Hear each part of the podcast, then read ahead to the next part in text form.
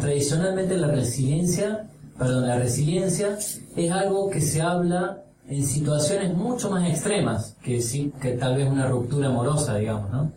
Pero yo lo traigo el programa de hoy y lo bajo un poco de ese pedestal a este concepto para llevarlo más a la posibilidad cotidiana de cada uno.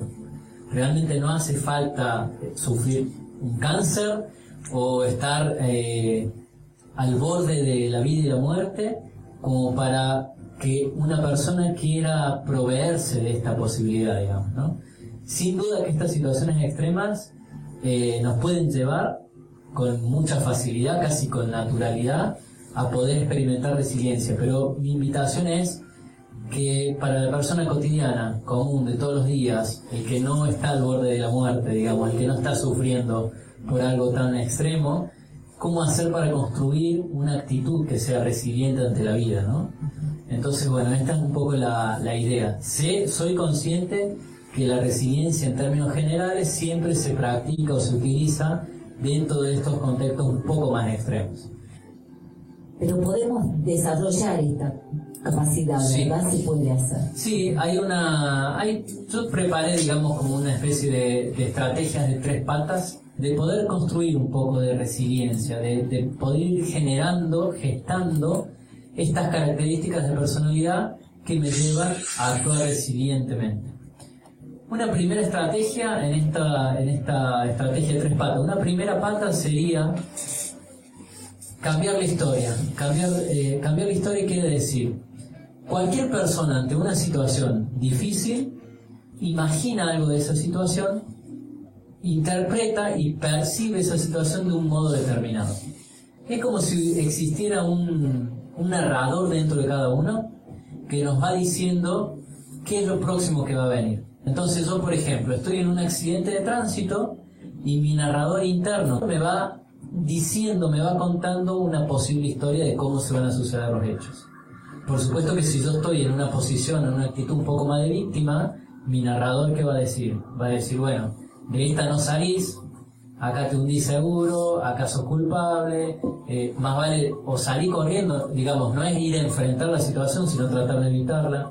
Entonces la primera parte de esta estrategia sería ser consciente de qué es lo que me dice mi narrador interno y empezar a practicar nuevas narraciones, en el sentido de cuando yo pienso de mí mismo, uh, ahora no voy a poder, ese es el narrador interno que tengo que conocer, primero estar alerta, y segundo, decir, bueno, a ver, ya conscientemente y desde la voluntad, decirme a mí mismo, y a lo mejor puedo, o a lo mejor tengo que pedir ayuda, o a lo mejor no se trata de que pueda o no pueda, a lo mejor necesito que pase algo como esto para que yo aprenda. Todas estas son otras frases que uno podría, podría aplicar en el autodiálogo para ir desarmando un poquito esa narración tan automática, catastrófica, amenazante, que francamente no me lleva a desarrollar la actitud hacia el crecimiento que la resiliencia me pide. Entonces, como primera pata, conocer cuál es, qué es lo que dice habitualmente mi narrador interno, que es la voz interna, este autodiálogo.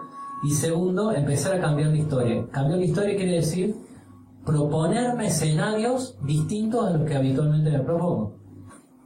Ir desterrando del lenguaje habitual que uno tiene consigo mismo el no puedo, el no voy a estar a la altura de la situación, el seguro que esto, yo de acá no salgo, eh, todas estas que también tienen que ver con las creencias limitantes que uno tiene incorporadas, ¿no? Claro, y con un pensamiento positivo, de hecho.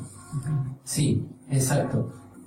La segunda pata tiene que ver con cómo hacer para que esto se despliegue y tiene que ver con el modo en que yo interpreto y percibo la realidad.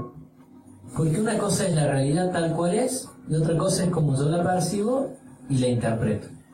Y de cómo yo la percibo y la interpreto es como me la presupongo, digamos. Estas dos patas de la estrategia están muy entrelazadas unas con otras.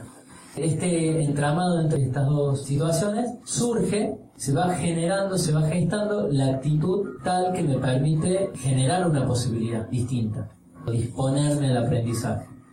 Entonces, yo tengo que conocer, digamos así, como cuáles son cuál es el lente por el cual yo veo lo que me pasa, yo interpreto lo que me pasa. Mucho de esto seguramente tiene que ver con mi pasado. Yo interpreto lo que me pasa hoy en mi presente en base a mucho de lo que me fue pasando en el pasado.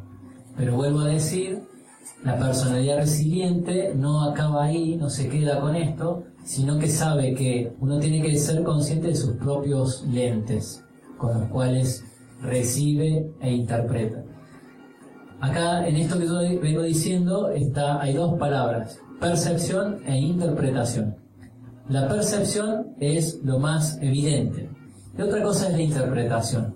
Interpretación es todo esto que yo me digo a raíz de lo que veo.